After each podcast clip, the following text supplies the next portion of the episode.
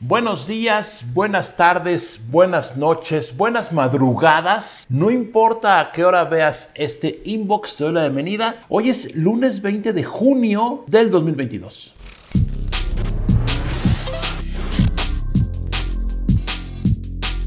Y bueno, por si no lo sabías, te lo voy a recordar. Te lo voy a recordar, no Ok, hoy es el día del Wi-Fi. ¿Ya hace falta ser el día de qué? De los lentes, ¿no?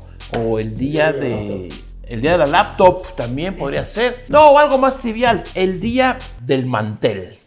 Es que hay días de todo. Esa es una desfachatez que entiendo que obedece a asuntos comerciales, ¿no? Pero bueno, hoy es día del Wi-Fi fue lanzado, digamos, ofrecido por ahí del año 2000, un poquito antes. Yo recuerdo que hacía mis experimentos con Wi-Fi porque no lo entendía. Eran unos aparatos y, me decían los fabricantes, no, es que polvo y te conectas. ¿Cómo que te conectas, güey? ¿A dónde? Y bueno, pues así es, ¿no? Los que llegamos un poco hace rato a este mundo, pues eh, nos ha tocado vivir todo eso. Así es que hoy es día del Wi-Fi. Felicidades, abrazo al Wi-Fi. Y a raíz de la entrevista que hice con el country manager de NordVPN, que está por aquí, ¿no? Si quieres verla, la publicamos hace unos días, pues miles de preguntas que cuál es la mejor VPN, etcétera, que se usan normalmente con Wi-Fi. Porque, a ver, en tu casa o en tu oficina posiblemente tengas tu cable Ethernet, posiblemente, y es una conexión segura, ¿no? Es tu conexión que te da tu proveedor de Internet y ahí no hay tanta bronca. Sí hay broncas, pero no hay tanta bronca. El problema es con el Wi-Fi, cuando te vas, sales de tu casa y te conectas en los 40 mil puntos de acceso que ofrece la ciudad, por ejemplo, o en la cafetería o en el restaurante o en donde a donde vayas que hay un Wi-Fi, te metes y tómala a hacer transacciones bancarias, por ejemplo. Pues tómala, te van a surtir porque, a ver, no, no es que te vayan a hackear, ¿no? Pero estás poniendo todo en charola de plata, sí. Un Wi-Fi público que tiene un password, pero es un Wi-Fi público. Si está el hacker por ahí atrás sin mucho que hacer, va a ver todo lo que hace en tu pantalla o en tu teléfono, obviamente. De hecho, por ahí hay algunos videos en YouTube, en este, en este universo de YouTube, creo que son hasta medio presenciales, donde está un hacker sentado en una cafetería y ahí está en su pantalla viendo todo lo que hacen los que se conectan, ¿no? O sea, es muy fácil, no es muy fácil, pero es fácil intervenir una conexión Wi-Fi. Así es que, bueno, número uno, felicidades por el día del Wi-Fi, que lo celebres y que te conectes bien rápido a tu Wi-Fi quieres cantar las mañanitas, canta de las mañanitas, pero hay que navegar protegido si no estás en tu casa o en tu oficina o en la casa de tu suegro o en la casa del cuñado, de esos lugares que luego frecuentamos. Ahí pues finalmente la conexión es privada, ¿no? Cada quien tiene su contrato de internet. Eh, si vas a un lugar público, mucho ojo. Y bueno, la firma Nothing, esa de los audífonos, ¿te gustaron o no? ¿Sí? Están padres. Fíjate que mm, yo tengo los que son blancos y la caja es transparente, o sea, es acrílico transparente. Entonces los uso así como con pinzas porque sé que se va a rayar. O sea, es plástico, no, no es Gorilla Glass, ¿no? Pero bueno, esta compañía ya anunció que el 12 de julio va a presentar oficialmente su teléfono. Nothing Phone One, que original. Aquí el creador es Carl Pay. Este cuate era uno de los, fue uno de los creadores de la firma OnePlus, de los teléfonos OnePlus. Salió, puso su negocio y bueno, el teléfono, por ahí la firma ya puso una foto de la parte de atrás, en donde conserva esta esencia de un poco transparente algunas cosas. ¿Qué tanto va a necesitar Nothing competir contra el mundo? Muchísimo. ¿Cuál va a ser la diferencia importante de los Nothing contra los demás? Pues aparentemente el diseño, porque por dentro no puede ser tan diferente porque igual usa un Qualcomm, igual tiene batería de 5000, estoy inventando, ¿eh? 5000 mAh y unas cámaras así súper padres, pero en esencia va a ser lo mismo, un teléfono más con Android.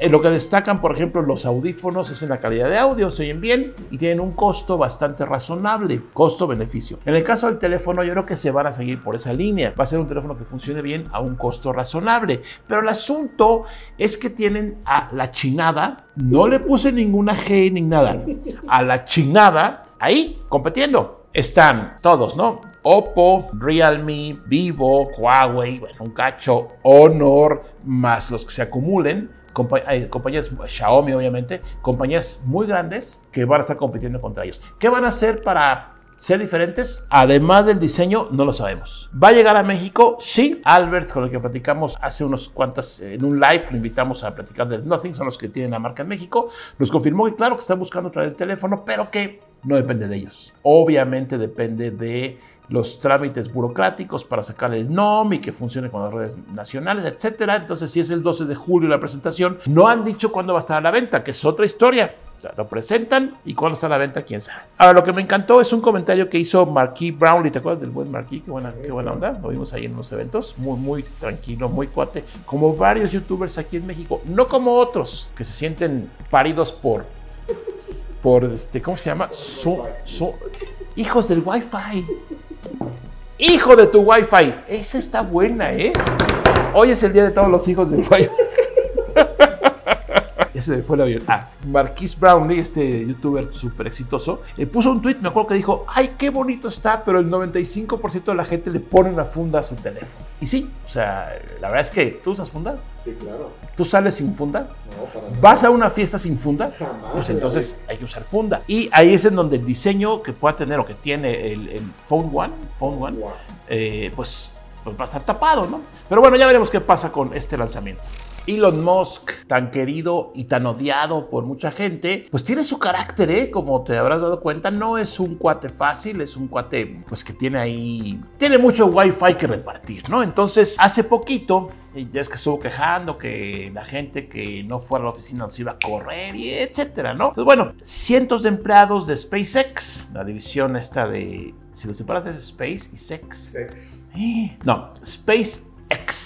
Bueno, la compañía que tú conoces, pues se juntaron ahí en el cafecito y dijeron, no, vamos a firmar una carta para decirle a este señor Elon Musk que nos quejamos de su comportamiento negativo en las últimas semanas. No, sí, a ver, Elon, estás muy negativo. Firmaron la carta digitalmente.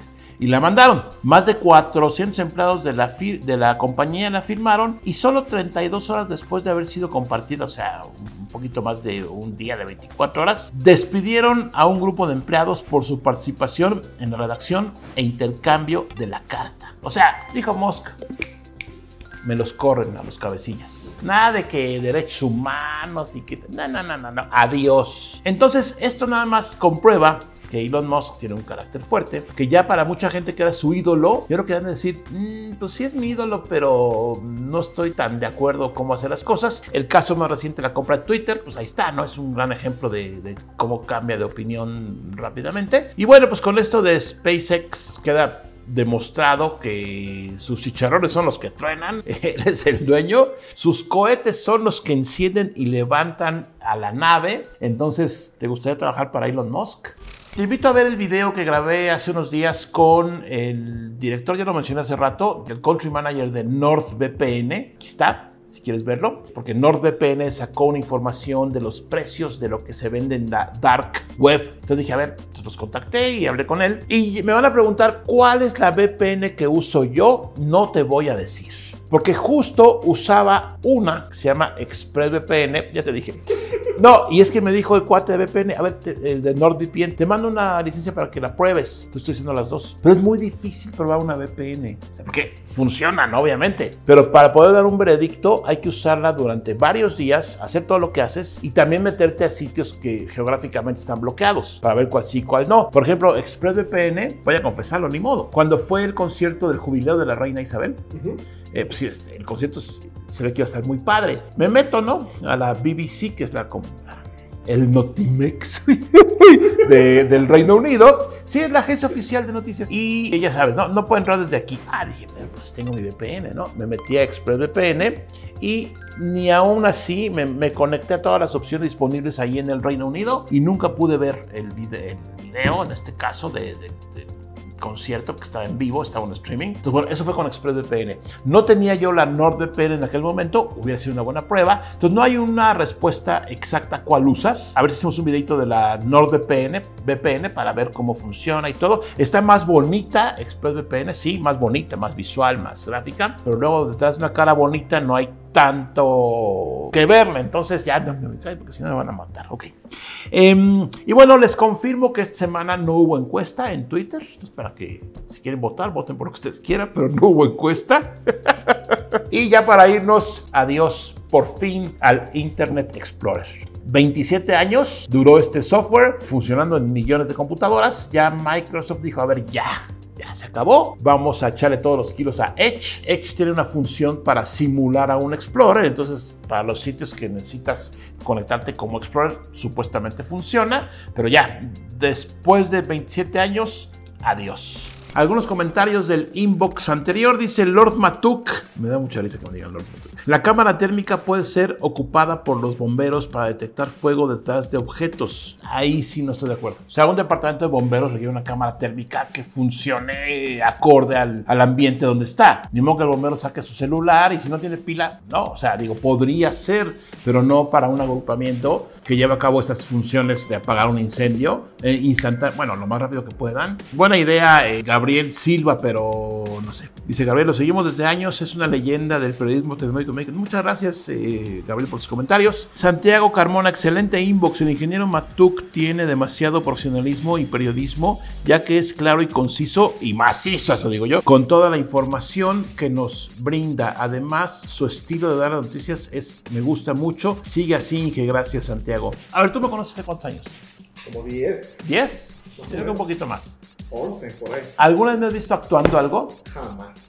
Es que Auténtico. Pues que así soy, o sea, el día que tenga que decir, sí, veme en el... ca-". No, pues eso, es que, eso no funciona. Ok, gracias. Mexicano Alegre, qué buena experiencia para los que fueron a probar los audífonos Sony. Espero que hagan más experiencias así, claro. Por supuesto. Mi grupo favorito es ABBA junto a Queen. Ah, a mí no son favoritos ABBA. Si lo oigo de vez en cuando, Queen sí me gustan. Tampoco es favorito mío, pero es muy bueno. Humberto Moreno dice: Don Javier, sí me gustaría ver un concierto holográfico y sería interesante que muchos artistas pudieran dar conciertos simultáneos con diferentes contenidos y canciones de acuerdo al país donde se presenten. No, yo creo que los holográficos son para los grupos antiguos, ¿no? O sea, porque acabo de ir a ver a Café Tacuba, al Auditorio Nacional. Es un holograma ahí de los integrantes de Tacuba. Pues qué flojera. Tú quieres ver al artista, un artista que están activos, que están funcionando. Tú me dijeras, a ver, un concierto holográfico de Elvis Presley. Bueno, pues sí, ¿no? No se ha muerto, ¿no? Anda por ahí en algún lugar, pero ya no da conciertos. Hace mucho. Yo no sabía lo que eran los detectores de Elvis. Es que Elvis no se ha muerto. Es como el Pedro Infante. ¿Cómo se llama? El del avión. Que no se ha muerto. Bueno, eso yo creo que lo copiamos de Elvis Presley. Cuando yo empezaba con el software, a bajar software así de cosas, en lugares muy, muy, muy raros, unos decían detector de Elvis. Yo, ¿qué es eso? Lo, bajaba, detector de Elvis, y era un programita residente que estaba ahí en tu compu, MS2, ¿eh? Y de repente salía detectando Elvis. Yo, ¿qué es esto? ¿Qué es Elvis? ¿Qué, qué, ¿De qué es el-?" Estuve como yo creo que más de un año sin entender qué era eso. Porque no había un Google de, ¿qué es?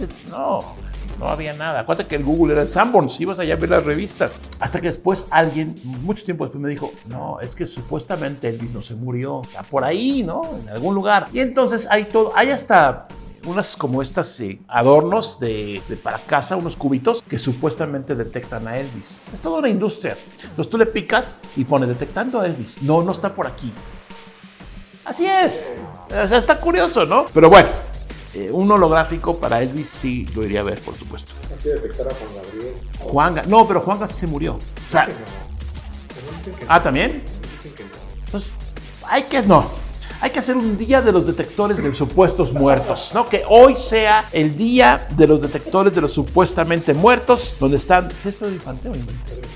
Pedro Infante, Elvis Presley, Juan Gabriel y los que se acumulen. Ok, Jaime Lira, muchas gracias por la oportunidad de participar en el sorteo. Suerte y felicidades. Ah, hacer por lo de la laptop, la Surface Laptop Go que regalamos junto con Microsoft, ya se acabó el viernes el sorteo, ya pronto vienen los resultados. Saludos de Guerrero, excelente video como siempre, gracias. Sería bueno que mostraras estadísticas sobre el home office.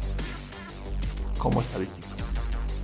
No sé. Nunca me pierdo esta sección. Saludos, Inge Matuk, gracias a, a Josh Alex. Iván Linares, ingeniero Matuk, me gustaría que usted hiciera una indagatoria en tecnología holográfica, tecnologías holográficas próximas a salir al mercado. Un socio mío invirtió en los HoloLens de Microsoft hace tiempo, pero no despegó esa parte y los de Google no suenan mucho. Bueno, tu socio no invirtió, gastó en los HoloLens. O sea, no, no, sí, no, invertir es algo que sabes que va a funcionar. Arriesgó. Con todo gusto. Vamos a ver qué hacemos, Iván, pero creo que la tecnología de la holografía en general está como pausada, ¿no? Está como, ¿para qué la quiero? Y es muy cara. Bueno, ya veremos qué pasa un poco más adelante. ¿A qué se debe que la Unión Europea sea tan invasiva en términos de regulación tecnológica? Recuerdo que también hubo choque con Google, Facebook e Instagram. Me parece un juego de equilibrio de fuerzas entre bloques económicos más que una defensa legítima del usuario. Sí, estás completamente en lo correcto, Eros, pero también recuerda que ellos están argumentando que cuando hay dos, en este caso dos tipos de conectores, en este caso en particular el Lightning, pues hay mucho desperdicio, porque si tú tenías un iPhone y luego te cambias a un Android,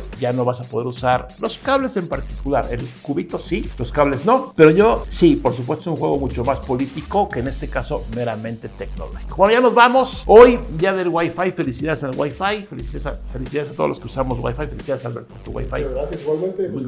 Larga vida al Wi-Fi. Por aquí nos vemos en el siguiente inbox. Consulta en este canal todo lo que subimos todas las semanas. No todos los días, pero sí todas las semanas. Espero tus comentarios. Suscríbete si no te has Y por aquí nos vemos con mucho más contenido para ti.